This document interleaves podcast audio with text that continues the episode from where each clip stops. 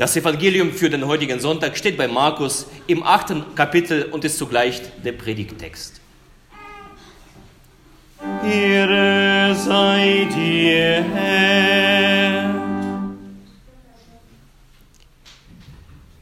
Als wieder eine große Menge da war und sie nichts zu essen hatten, rief Jesus die Jünger zu sich und sprach zu ihnen, mich jammert das Volk, denn sie harren nun schon drei Tage bei mir aus und haben nichts zu essen. Und wenn ich sie hungrig heimließe, würden sie auf dem Wege verschmachten, denn einige sind von ferne gekommen. Seine Jünger antworteten ihm, woher nehmen wir Brot hier in der Einöde, dass wir sie sättigen? Und er fragte sie, wie viele Brote habt ihr? Sie sprachen, sieben. Und er gebot dem Volk, sich auf die Erde zu lagern, und er nahm die sieben Brote, dankte, brach sie und gab sie seinen Jüngern, dass sie sie austeilten. Und sie teilten sie unter das Volk aus. Sie hatten auch einige Fische, und er sprach den Segen darüber und ließ auch diese austeilen. Und sie aßen und wurden satt. Und sie sammelten die übrigen Brocken auf, sieben Körbe voll. Es waren aber etwa 4000 und er ließ sie gehen. Das ist das Evangelium unseres Herrn Jesus Christus. Lob sei dir, Christus. Wir bleiben stehen und bekennen unseren christlichen Glauben.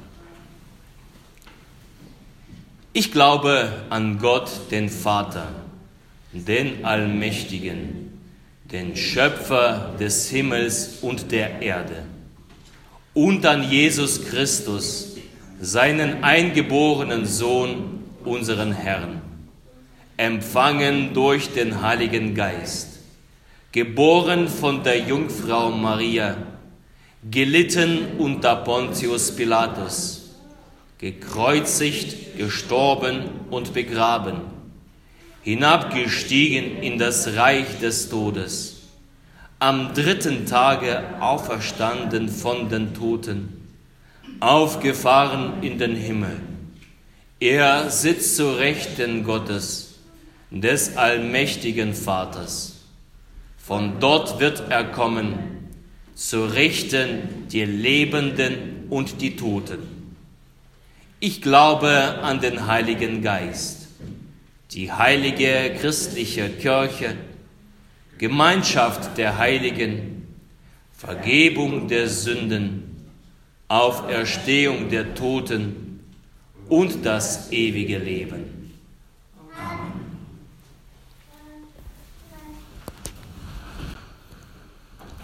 Gnade sei mit euch und Friede von Gott, unserem Vater und unserem Herrn Jesus Christus. Lass uns in der Stille für die Predigt beten.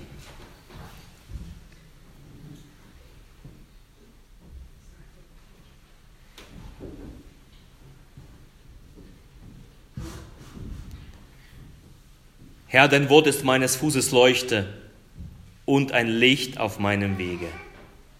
Amen. Die Jünger, sie haben vorgesorgt, diesmal sind es nicht fünf, sondern zwei Brote mehr. Und diesmal sind es nicht nur zwei Fische, sondern wir lesen einige. Die Jünger haben vorgesorgt. Denn zwei Kapitel vorher, Markus 6, lesen wir schon die, eine ähnliche Geschichte. Da wurden 5000 satt von dem, was die Jünger hatten. Damals eben fünf Brote und zwei Fische. Jetzt sind es sieben und einige Fische. Jetzt ist es eine ähnliche Story, eine ähnliche Ausgangslage und ein ähnliches Ergebnis, denn wir haben es ja gelesen. Vier Personen wurden gespeist.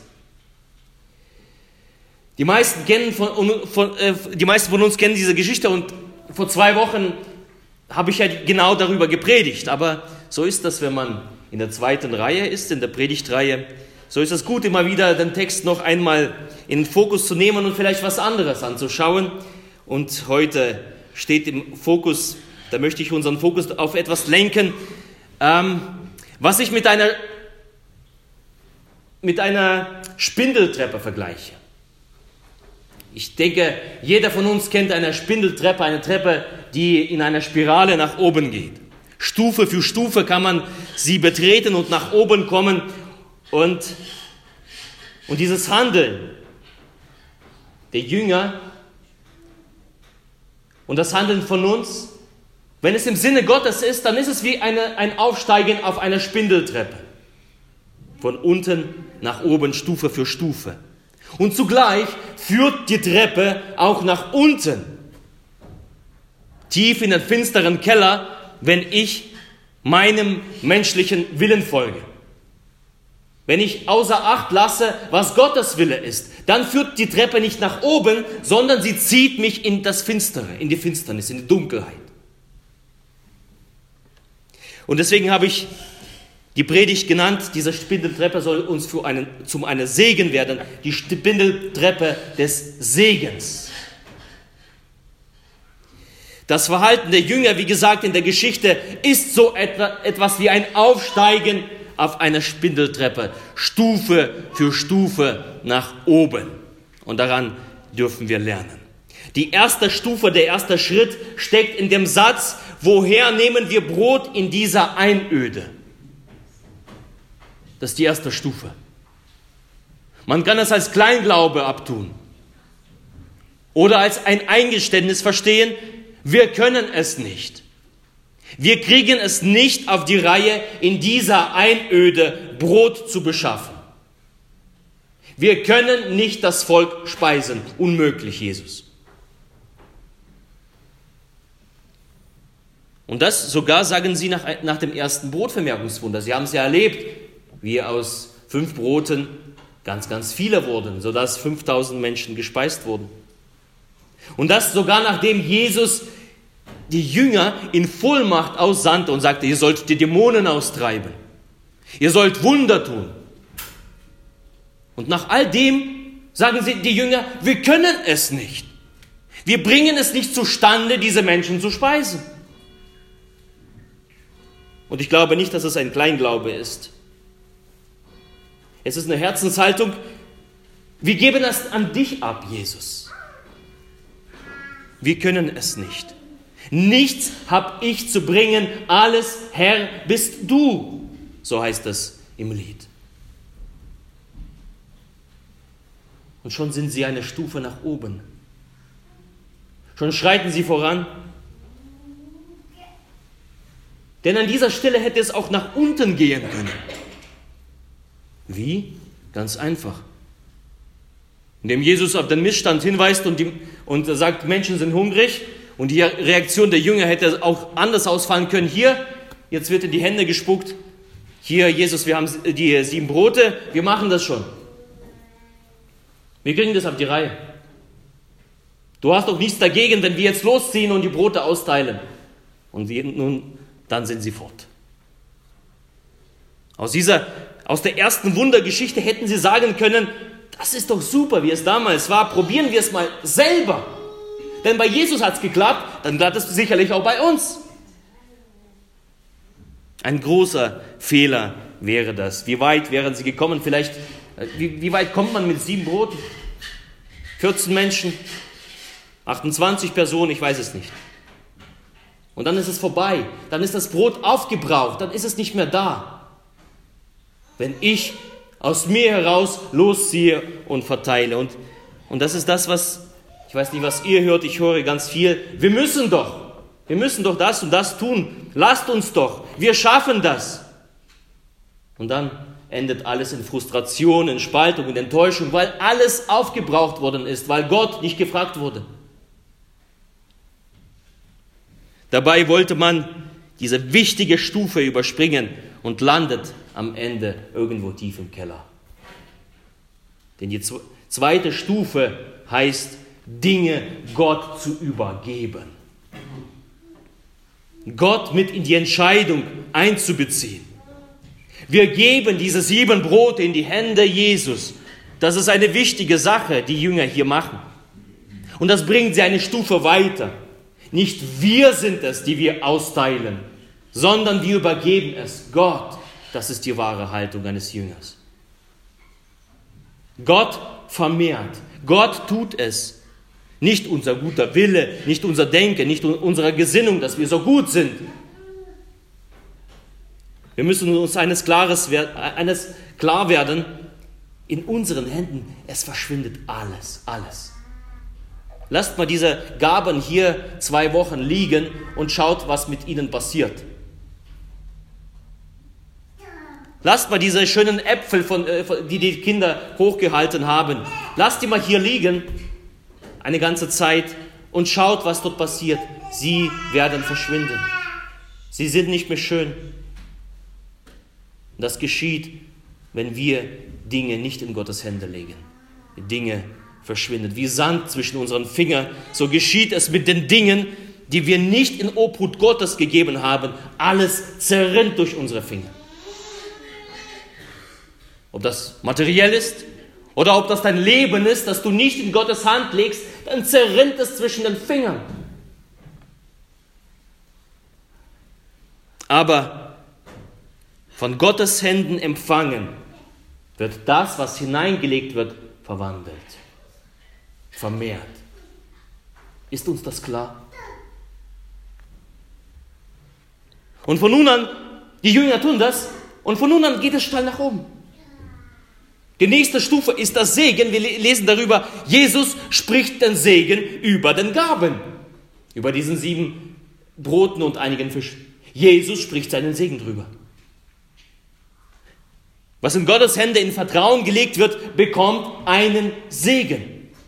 Sei dir dessen gewiss. Wenn du etwas Gott in die Hände legst und sagst, Gott, ich kann es nicht, ich weiß es nicht, aber hier hast du es. Hier hast du mein Leben dann geschieht, dass der Segen obendrauf kommt. Denn nur das, was in den Händen Gottes landet, bekommt den Segen. Wenn es in der Tasche von den Jüngern geblieben wäre, hätte es keinen Segen bekommen. Geben mit aufrichtigen Herzen und fröhlichem Gemüt. Denn einen fröhlichen Geber hat Gott lieb, hat Steffen gelesen. Und das ist wahr. Das ist wahr. Ein fröhlichen hat Geber, hat Gott lieb. Derjenige, der in voller Freude kommt und Dinge in Gottes Hände legt. Hier ist nicht wir müssen, wir sollen, sondern ich darf Gott geben. Und darauf kommt der Segen. Wie ein Regen. Wie ein Regen auf diese kleinen Samen, der in die Erde gelegt worden ist so ist der Segen Gottes, wenn wir Dinge in seine Hände legen. Nun, was darf ich denn geben? Was gebe ich denn Gott? In dieser Geschichte, die Jünger geben das, was in der Wüste gerade gebraucht worden war. Es gab in der Wüste kein Brot und sie hatten sieben Brote. Sie hätten Schuhe geben können. Sie hätten Kleidung geben können oder Decken oder was weiß ich noch alles, was sie mit sich hatten. Ihre ihre Stöcke, Stäbe. Das hätten sie alles geben können, aber nein, um diese Zeit, an diesem Ort wurde Brot gebraucht. Konkret wurde Gott, äh, Brot gebraucht, weil die Leute Hunger hatten. Was tun die Jünger? Sie übergeben konkret ihre Brote in die Hände Jesu, legen in seine Hände.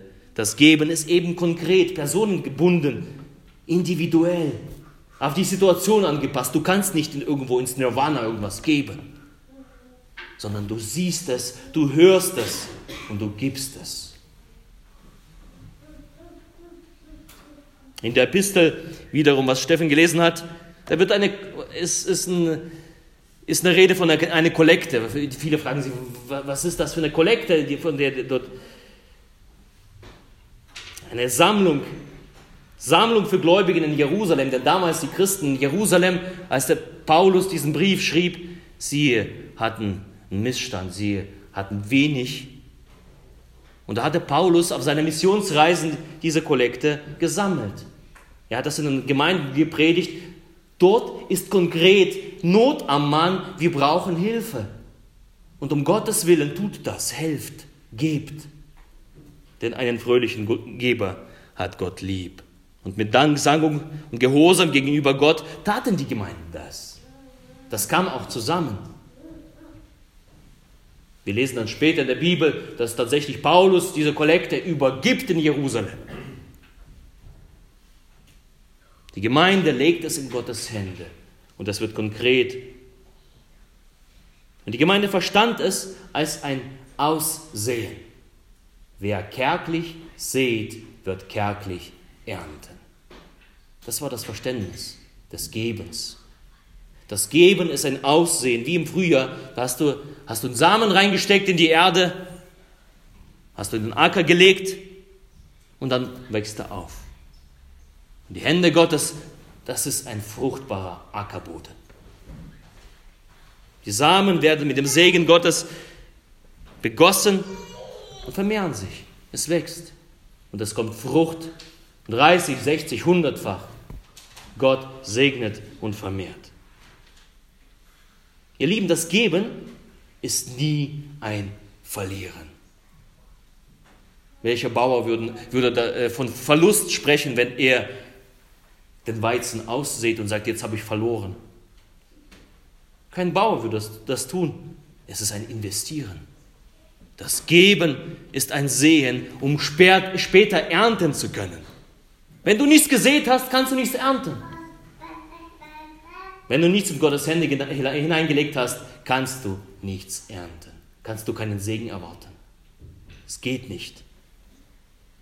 Darum, so wie es bei dem Sehen, so bedarf es bei dem Geben kein Geizen. Kein Geizen.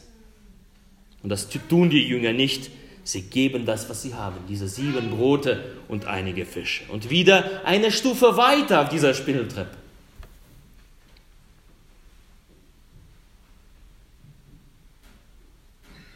Was in die Hände Gottes kommt, bekommt den Segen. Was den Segen Gottes bekommt, das vermehrt sich. Was vermehrt wird, kommt vielen zugute. Und was vielen zugute kommt, davon werden viele satt. Eine Spindeltreppe. Und da bist du oben. Aber die Treppe geht auch nach unten. Ich behalte, ich behalte es für mich. Ich behalte mein Leben, lebe so mein eigenes Ding. Und was ich einbehalte, bleibt ohne Segen. Was ohne Segen bleibt, wird aufgebraucht und was aufgebraucht ist, wenn es aufgebraucht ist, bleibe ich allein. Das ist ein Gesetz. Und Gott ruft uns dazu, steig hinauf. Gib. Lege etwas in Gottes Hände. Stufe für Stufe zu erkennen, wir haben nicht viel, aber wir legen es in die Hände Gottes.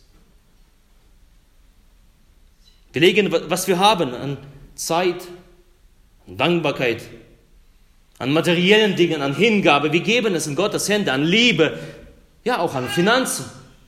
Auch eine Kirchgemeinde braucht Finanzen. Wir legen es in Gottes Hände und vertrauen darauf, dass es vermehrt wird. Gottes Hände, der fruchtbare Boden, was, was dort empfängt, das wird verwandelt, vermehrt und das macht viele satt. Den Menschen zum Trost und Gott zur Ehre. Es geschieht alles zu Gottes Ehre. Nun sitzt du da und sagst, was kann ich geben? Es ist nicht immer, nicht immer irgendwo bei, bei Geben denken Menschen viel, äh, oft an Geld. Was kann ich geben? Wo kann ich das tun? Und äh, ich erinnere uns daran, dass du dir die, die Frage stellst, wo ergreift mich Gott im Herzen? Wofür kann ich geben, was mich in meinem Herzen ergreift? Was wird konkret in der Einöde gebraucht? Was wird gebraucht? Dort, wo du bist, wenn es Einöde ist, was wird gebraucht? Darf ich euch bitte bitten, da ist ein Kindergottesdienst. Deswegen gehen die Kinder auch raus. Danke.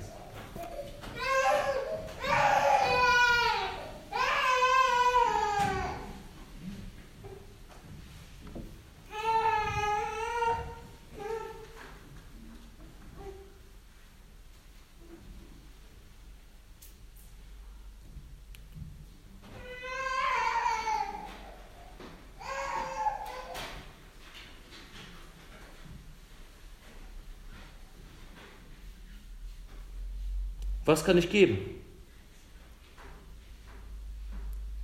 Ich glaube, dort, wo wir sind, ist viel Einöde.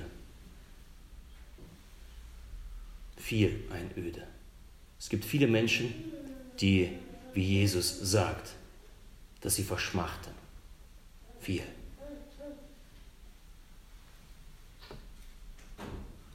Und, und da frage dich, als ein Jünger, wenn du ein Jünger Jesu bist, frage dich, wo und was kann ich aus meinem Leben geben? Wenn du ein Jünger bist, stell dir diese Frage. Wo kann ich sehen? Wo kann ich Jesus etwas übergeben, dass er es vermehrt? Was wird konkret in der Einöde gebraucht, dort wo ich bin? Gib nicht das, was nicht gebraucht wird. Und gib nicht das, wofür nicht dein Herz brennt. Wenn dein Herz nicht dafür brennt, dann tu es nicht. Aber bitte Gott, schenk mir offene Augen, schenk mir, schenk mir offenes Herz, schenk mir das Verständnis dafür, fürs Geben, schenk mir das Verständnis für die Hingabe. Und wie gesagt, es ist nicht nur materiell, es ist nicht nur Finanzen. Schenk mir dieses Verständnis, Gott.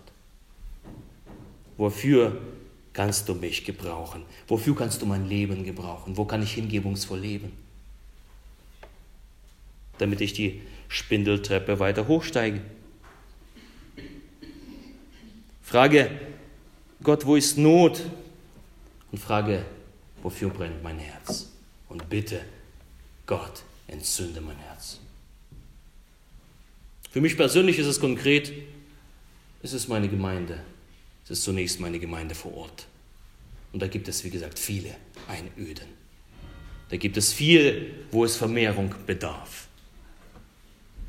Da gibt es viele Menschen, die verschmachten. Da gibt es einiges, was auf ein Vermehrungswunder wartet. Und dafür brennt mein Herz. Wofür brennt dein Herz?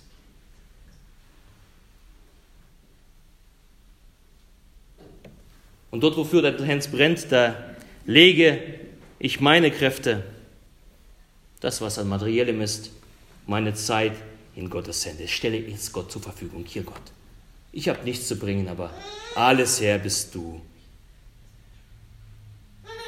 Zur Verfügung Gott zu stellen, zur Vermehrung bereit. Da möchte ich anfangen, Stufe für Stufe. Und wenn du das tust, wird der Herr das Seine tun. Wird der Herr das Seine geben und die Ernte einfahren. Dafür steht Erntedank fest. Gesät, aufgewachsen, geerntet. Dasselbe gilt auch im geistlichen Sinne. Und der Friede Gottes der Höhe ist als alle Vernunft. Er bewahre eure Herzen und eure Sinne in Christus Jesus. Amen.